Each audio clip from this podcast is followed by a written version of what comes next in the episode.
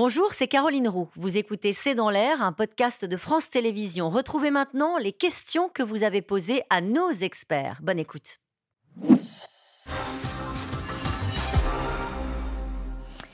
Une question d'Éric dans le Bas-Rhin. Comment le gouvernement peut-il en même temps soutenir le droit de manifester et ne pas tenir compte de la vie des manifestants?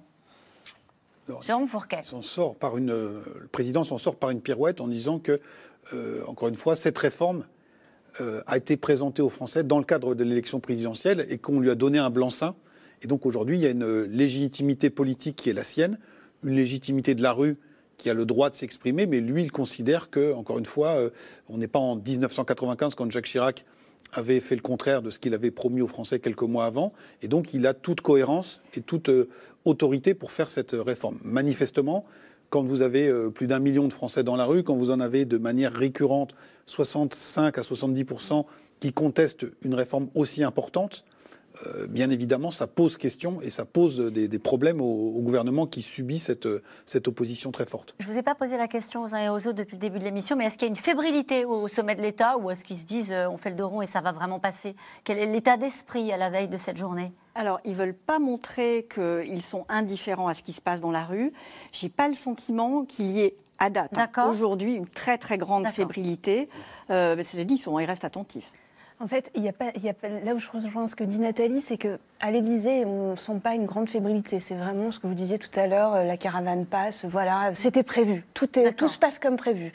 En revanche, euh, certains députés qui n'étaient pas euh, précisément pour cette réforme des retraites, qui était pour la réforme de 2017, la vraie, euh, ce qu'ils considèrent comme la vraie, eux sont beaucoup plus inquiets. Et puis surtout, ils ont les retours de circonscription.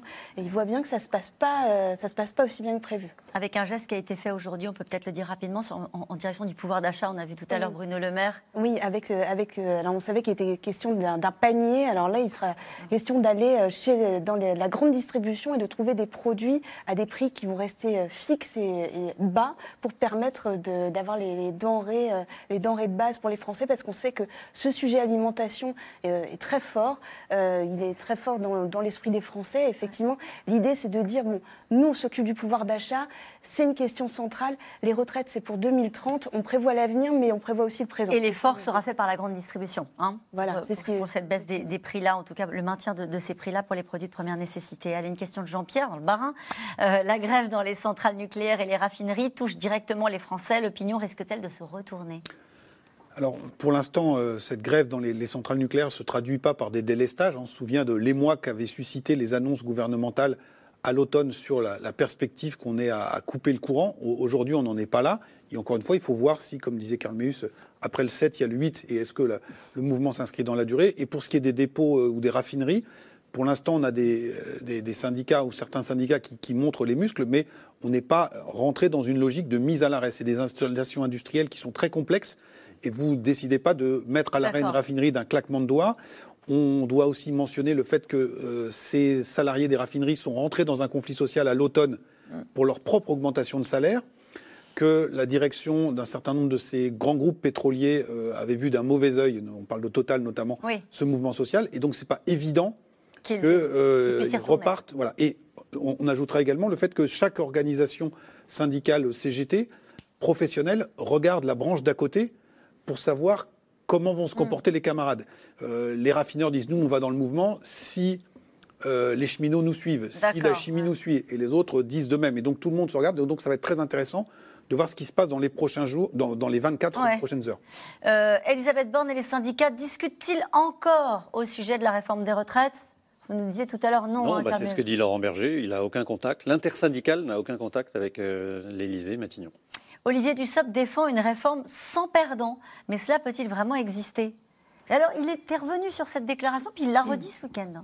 Oui, la difficulté, c'est que quand vous demandez aux gens de travailler deux ans de plus, forcément, chacun regarde son contre-retraite et voit bien qu'il aura à travailler deux ou trois ou quatre euh, trimestres de plus. Donc on voit que c'est ça, ça, la difficulté du gouvernement. Après, effectivement, dans cette réforme, il y a objectivement des gens qui vont, euh, euh, qui vont y gagner, puisqu'elle est beaucoup plus sociale, entre guillemets, que celle de 2010. Mais quand vous demandez aux gens de travailler deux ans de plus, c'est quand même très difficile de rattraper simplement par la retraite les inégalités inégalités qu'il y a dans toute une carrière euh, professionnelle. Oui, sans, compter qu'on est dans un contexte totalement différent de celui de 2010.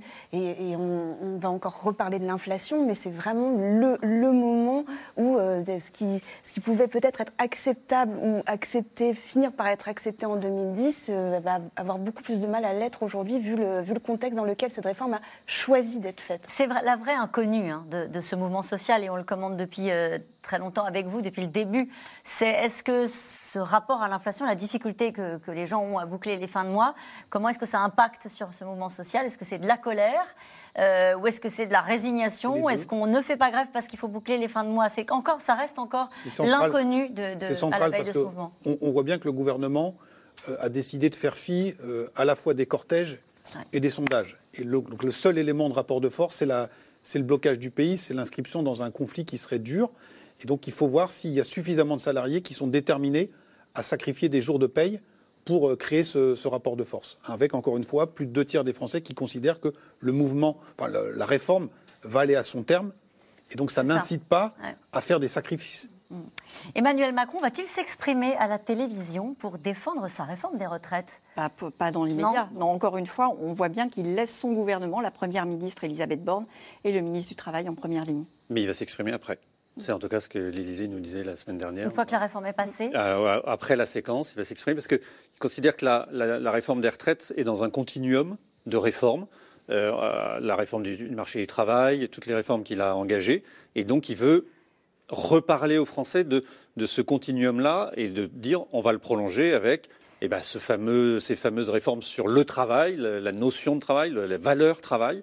Euh, et tout ça s'inscrit dans un continuum. Est-ce qu'il y arrivera C'est une autre question. Le gouvernement peut-il utiliser le 49.3 pour faire passer cette réforme sans risquer un durcissement du conflit? Alors, est-ce qu'il peut utiliser le 49.3 oui. oui, mais ça peut avoir des conséquences euh, délétères parce qu'ils ont besoin d'un vote. Et on voit bien toute la stratégie d'ailleurs de la France insoumise en première lecture à l'Assemblée était de faire qu'il n'y ait pas de vote sur l'article 7, justement de ne pas risquer qu'il y ait une victoire du gouvernement parce que les choses seraient beaucoup plus simples pour le gouvernement s'il y avait eu un vote en première lecture à l'Assemblée. Euh, c'est la représentation nationale. Euh, voilà. donc, il va, y avoir deux, il va y avoir deux moments importants. Vous l'avez dit tout à l'heure, c'est-à-dire est-ce que l'article 7 est voté au Sénat. L'article 7, c'est celui qui passe à 64 Voilà, c'est vraiment le cœur, euh, le cœur de la réforme. Donc, si ça, si ça passe cette semaine au Sénat, il y aura un argument pour le gouvernement de dire, bah, regardez, euh, la, Chambre haute a voté, donc euh, maintenant on continue le parcours parlementaire. En revanche, s'il n'y a toujours pas de vote, on arrive à la commission mixte paritaire, et là, il faut dégainer le 49-3 parce qu'on a mal compté les députés ou qu'on a un petit doute.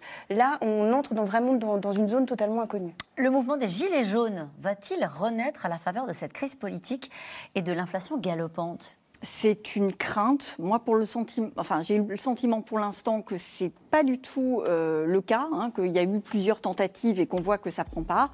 Après, tout dépendra de ce qui se passe encore cette semaine. Franchement, on est dans une semaine qui est une semaine de bascule. De bascule. Allez, une dernière question rapidement. Les grèves pourraient-elles continuer une fois la réforme votée? Oui. Oui? C'est prévu, y compris pour la CFDT Pour l'instant, ce c'est pas prévu, mais c'est une possibilité. Merci à vous tous. Et nous, on se retrouve demain dès 17h30 pour un nouveau C'est dans l'air. Et n'oubliez pas que vous pouvez nous retrouver quand vous le souhaitez en replay, mais aussi en podcast, car je le rappelle, C'est dans l'air est aussi une émission qui s'écoute. Belle soirée, à demain.